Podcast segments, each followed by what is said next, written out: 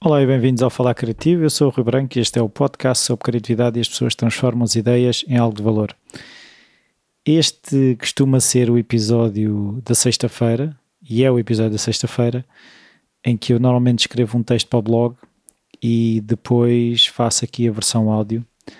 Esta semana uh, decidi fazer uma experiência que é simplesmente falar sem escrever, porque o, o tema que me ocorreu esta semana de falar era sobre o não saber.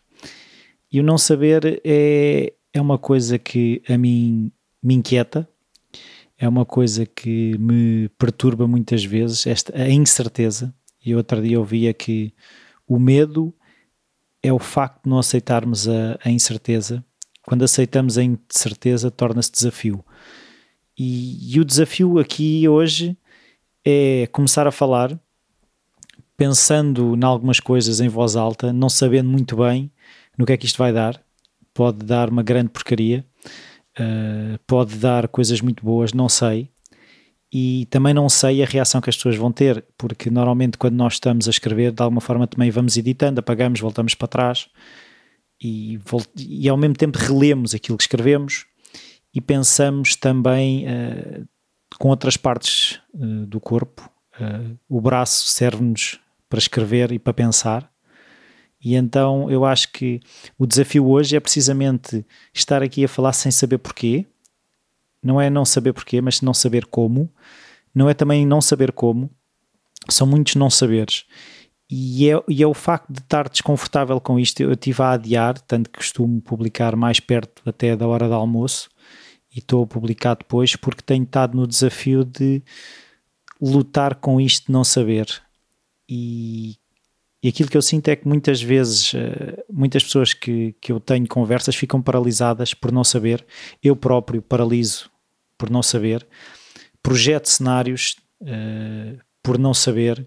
Uh, e eu vejo também que a criatividade pode ser muito este desafio do não saber o irmos à procura de informação, mas muitas vezes é esta procura de informação, esta minha ânsia de ir buscar sites, livros, referências, mesmo esta inquietação que fez com que o podcast começasse, a inquietação de perguntar aos outros como é que eles faziam, foi não querer ficar no desconforto de não saber nada de como é que se fazia, ou por outro lado, não saber como é que eu iria lidar com o facto de não ter todas as peças para construir o puzzle, porque nós, quando estamos a construir um puzzle, eh, normalmente começamos a construir quando sabemos que as peças estão todas lá e, é, e é, um bocado frustrante quando de repente apercebemos que por alguma razão, em alguma das mudanças, perderam-se peças do puzzle e nós já tínhamos o puzzle quase todo feito e afinal, para quê? Quando ainda faltam peças, peças que nós não vamos ter. Eu sinceramente acho que o desafio é conseguirmos estar o tempo suficiente nesse espaço em que não sabemos.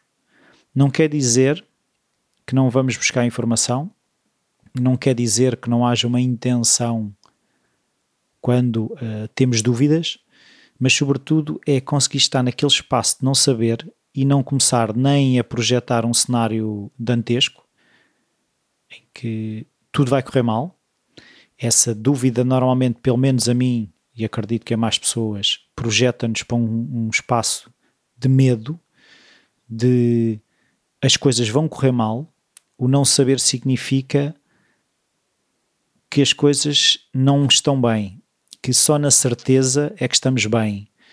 E aquilo que, que a vida nos ensina é que nós não sabemos.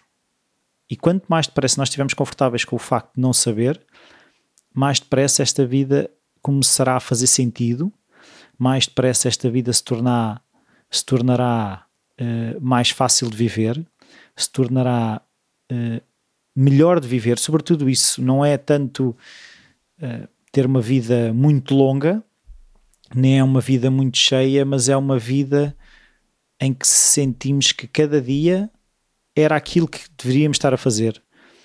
E muitas vezes é esse desconforto de uh, ter que planear a semana, ter que planear o mês, uh, ter que planear eh, os anos, de fazer os tais famosos planos a 5 anos, os planos a 10 anos, que podem ser feitos, eu acredito que devam ser feitos, mas sempre com o espaço para não saber. Quando fazemos os nossos planos, deve, deve estar lá incluído no plano assim uma grande parte, tipo, não sei, pode acontecer isto, pode acontecer aquilo, não sei. O imprevisível é garantido. Nós é coisa que podemos ter a certeza é que vai sempre acontecer qualquer coisa que nós não prevemos. E essa coisa pode ser boa, pode ser má, mas sobretudo é não encará-la como algo que nós deveríamos ter previsto e não prevemos. É simplesmente o facto de não sabíamos e podemos não saber. É permitido não saber, é permitido o, o professor fazer a pergunta e eu dizer não sei. Isto não quer dizer que eu chumbe, ou mesmo que eu chumbe, não faz de mim pior pessoa. Nós fomos condicionados durante muito tempo a que temos de ter respostas. Eu, para mim, há sempre essa tal coisa, quando não se sabe, inventa-se. E eu acho que até, mesmo que se invente, pode-se inventar melhor quanto mais tempo conseguirmos estar com a dúvida, com a incerteza, com a pergunta.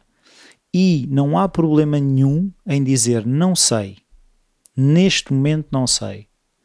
Não quer dizer que nunca, irá, nunca irei saber, mas neste momento não sei. Eu não sei se o podcast vai continuar durante muito tempo. Eu não sei quanto tempo é que vai haver internet.